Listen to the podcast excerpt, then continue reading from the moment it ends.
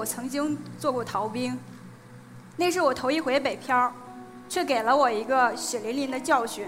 当时是二零零八年，其实我的起点应该算是不低的，因为当时我的同学、朋友他们的薪水还在每个月拿几千块钱的时候，我的月收入已经过万了，而且我有一间专属于自己的格子间。工作还算体面，但是每一次在工作和生活当中遇到压力和困境的时候，我的心里总会冒出一个声音来，那就是我要回老家。我觉得这是人类的共性，生物的本能。遇到困难就会退缩，遇到痛苦的时候就会想说我想逃。很多时候我们不会义无反顾地往前冲，而是会习惯性的给自己去找一个退路。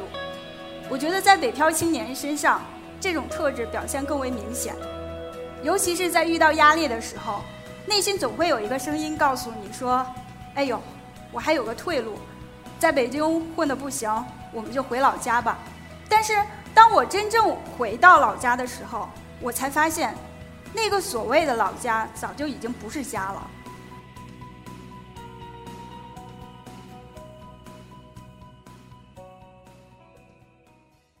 大家好，我是一刻 Talks 的讲者李娜。我的主题是没有退路才会义无反顾。为什么会选这个主题啊？它来源于一个一段经历。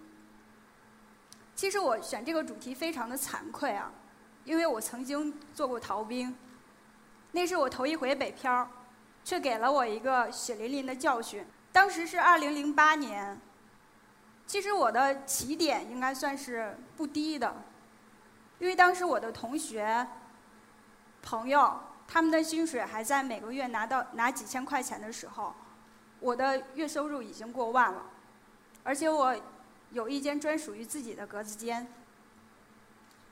工作还算体面，但是每一次在工作和生活当中遇到压力和困境的时候，我的心里总会冒出一个声音来，那就是我要回老家。我觉得这是人类的共性，生物的本能。遇到困难就会退缩，遇到痛苦的时候就会想说我想逃。很多时候我们不会义无反顾地往前冲，而是会习惯性的给自己去找一个退路。我觉得在北漂青年身上，这种特质表现更为明显，尤其是在遇到压力的时候，内心总会有一个声音告诉你说：“哎呦，我还有个退路。”在北京混的不行，我们就回老家吧。但是当我真正回到老家的时候，我才发现，那个所谓的老家早就已经不是家了。我在北京月薪接近两万，回老家贬值到一个月拿一千二，还找不到合适的工作。我的学历，我的一技之长，没有任何人需要，也得不到任何人的认可。在北京生活节奏快，不知不觉我走路的速度就特别快。你在大家都在北京的时候不觉得，回老家的时候一对比，太明显了。不止一个人曾经问过我说：“林娜，你是不是坏肚子了呀？”我说没有啊，你为什么会这么问呢？他们说你没坏肚子，你为什么走那么快呀？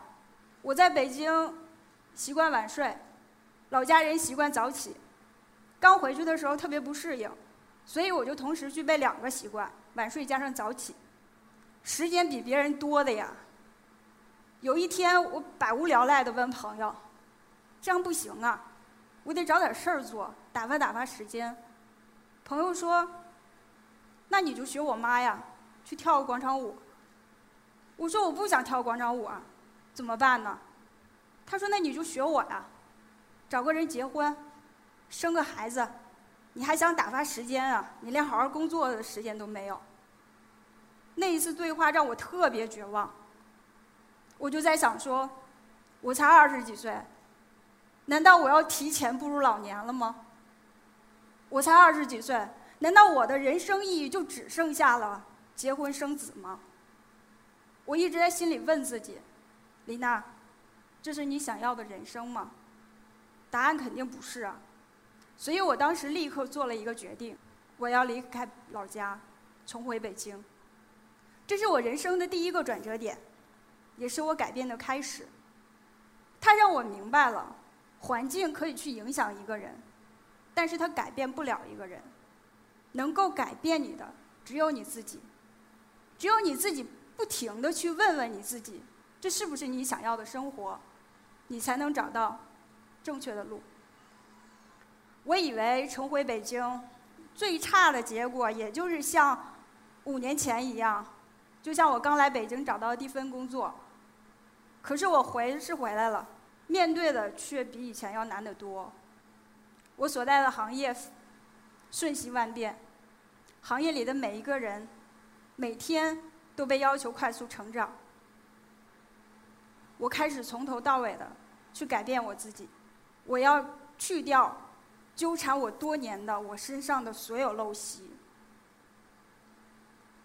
我开始放下原来的自卑。改掉过去的犹豫，停止昔日的摇摆。